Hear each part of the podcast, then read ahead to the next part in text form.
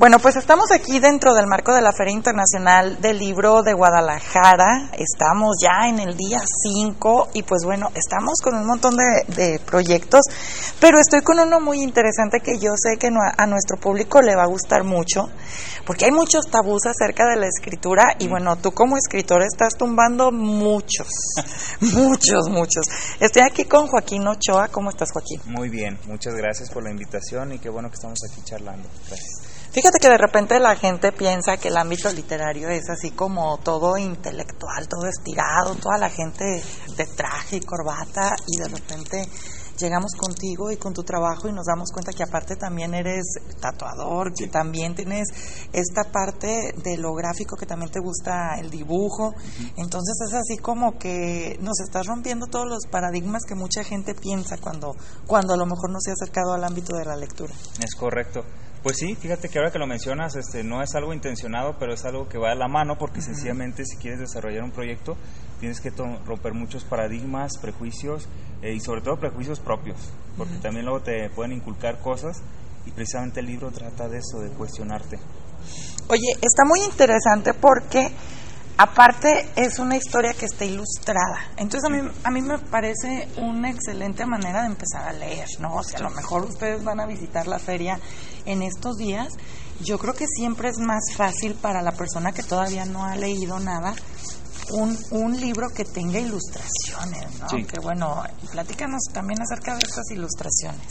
Mira, las ilustraciones eh, son para darle más fuerza al mensaje de cada cuento. Eh, el libro obviamente tiene esta característica inherente de que cada historia es interpretable para el lector, o sea, el lector la va, le va a dar el sentido que quiera, pero el mensaje particular que yo tengo es, es reforzado por las ilustraciones. Entonces, este, cada ilustración tiene, eh, procuré tener un estilo diferente. Eh, para que se sintiera como si no lo hice todo yo, para que se sintiera como una obra de varios. No soy legión, pero este, digamos que, que, esa parte donde entra mi seudónimo Anthrax eh, es donde, donde diversifico con los estilos. Fue un experimento que salió muy bien. Oye, a mí me gusta mucho esto de romper las reglas eh, de la literatura porque por mucho tiempo también no se permitía como jugar a los escritores nuevos con varias cosas. Ahorita ya es como varios de los escritores que hemos estado entrevistando van rompiendo como las reglas que teníamos nosotros que nos enseñamos sobre todo en la escuela, ¿no? Sí. Y nos abren las puertas a enseñarnos que se pueden hacer las cosas de diferente manera sin perder el valor artístico. Es correcto. Pues mira, yo sí entré con mucho respeto, pero también con mucha intención de lograr lo que me propongo porque eh, la escritura no es otra cosa que comunicar. O sea, el comunicar, eh, aunque yo no estudié letras, filosofía o no tengo una formación eh, este, que me pueda dar ese soporte que, que pueda decir, ah, mira, él, él, es digno de ser escritor, siento que soy capaz de imaginar los mundos o las situaciones que necesito para transmitir los mensajes que quiero. Y eso, este, pues fue, tienes que romper con todo, tienes que entrar y, y si no le gusta a quien, quien no le guste, pues ni modo. Oye, algo de lo que también te quería preguntar es cómo, qué pasa, en qué momento decides adentrarte en el ámbito de la, de la lectura, bueno, de la, de la escritura, porque pues bueno, tú ya hacías ilustración, porque obviamente pues si tatúas tienes que saber algo básico Sí. de, de- Se supone. Se supondría que tendrías que saber algo básico de dibujo, pero en qué momento, porque bueno, el dibujo es una forma de expresión, Sí. Al igual que la literatura es una forma de expresión, pero ¿en qué momento sentiste que te hacía falta, aparte, expresarte por medio de las letras? Mira, cuando me hice lector, no soy lector este, erudito, o sea, no conozco mucho de los, de los clásicos, no te puedo hablar de autores, no soy como ese tipo de biblioteca humana, pero cuando yo empecé a leer y empecé a absorber muchos este, relatos, me di cuenta de lo rico que es poder contar a través, contar una historia a través de, de la escritura. Entonces eso fue lo que me inspiró muchísimo. De hecho, inicio el libro hablando de la inspiración, precisamente de lo que me inspiró. Hay dos secciones, palabras del autor, eh, del momento antes de que lo escribiera, y palabras del autor dos, que podría ser cuando lo finalicé.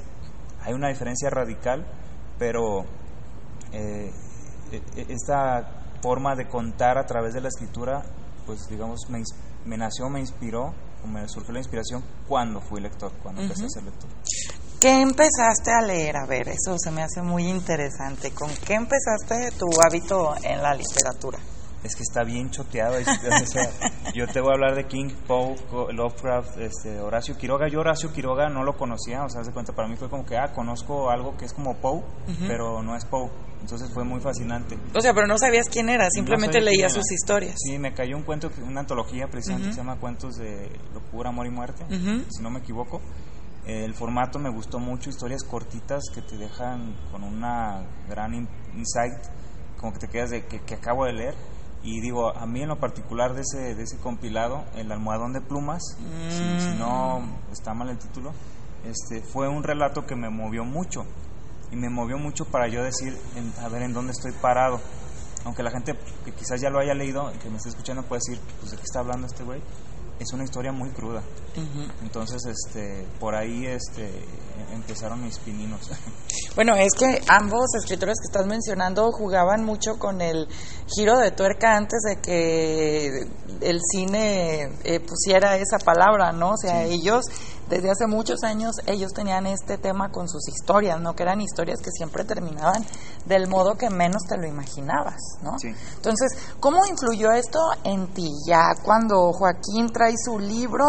¿Qué pasa? ¿De qué manera transformas todo este aprendizaje autodidacta, a final de cuentas, para poder plasmar esta inspiración en tus relatos? Mira, una de las cosas que me percaté, o bueno, yo considero que es digno de reflexionar, es que todos los autores, cuando tú lees una historia o un libro, puedes decidir, si, no decides, realmente te atrapa o no te atrapa, o te genera emociones o no te genera emociones. Y a lo mejor lo puedes racionalizar y empezar a profundizar más. Pero este, si tú lees, por ejemplo, la historia del autor, puedes entender mucho de por qué escribió lo que escribió. O sea, tú ves a Poe en su retratito que siempre ves, este, así con su peinadito clásico, y dices, ah, mira qué, bonito, qué interesante sujeto, ¿no? Se ve bien buena Pero onda. era bien alcohólico. Pero ya lo lees, lees su vida, qué pasó en su vida, igual Lovecraft, cómo murieron, eh, porque cómo murieron fue, digamos, a través de enfermedades o padecimientos que ellos mostraron a través de sus obras. Entonces, este, el, el conocer al autor, el quién está detrás, este, te ayuda mucho a, a- a entender la, la- pues, ¿cómo decirlo? El porqué de la pieza. Y, y principalmente, eh, bueno, a lo mejor aquí es como un, un gran paréntesis, eh, retomando a lo mejor un- una pregunta que me hiciste hace rato. Yo de los que más me inspiraron fue, eh, a mí de los que más me inspiraron fue Stephen King. Mm. Choteadísimo, ¿no? Entonces, No, ah, King, King, King. pero muy bueno, la verdad. Pero es un gran ejemplo porque King, este, tú dices el resplandor.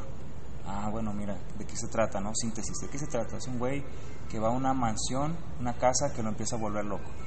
Y ya lees la historia del autor y dices, King en ese momento estaba, era Jack Torrance. Ujú. Entonces es este... Súper, súper alcohólico. Tenía un problema alcohólicazo en ese momento cuando escribió El Resplandor muy Sí, entonces funciona mucho este, conocer el trasfondo, lo que hay detrás, y, y eso te ayuda también a conocerte a ti mismo para saber qué es lo que quieres contar. Digo, ya cuando eres consciente, como que cambia, ¿no? Cambia bastante. Entonces, este, bueno, esa es el paréntesis grande. Que por ahí, bueno, en algún momento que, que yo en cierto momento tomé algún taller de literatura, te decía la maestra de que el escritor solamente habla de lo, con- de lo que conoce. Y no me refiero a de que, bueno, claro que puedes inventar historias y todo, pero el, el meollo de los personajes o los procesos psicológicos, emocionales de los personajes, obviamente ya pasaron de cierta manera por el escritor, ¿no? Y pues es la manera de plasmarlos a través de, de sus obras.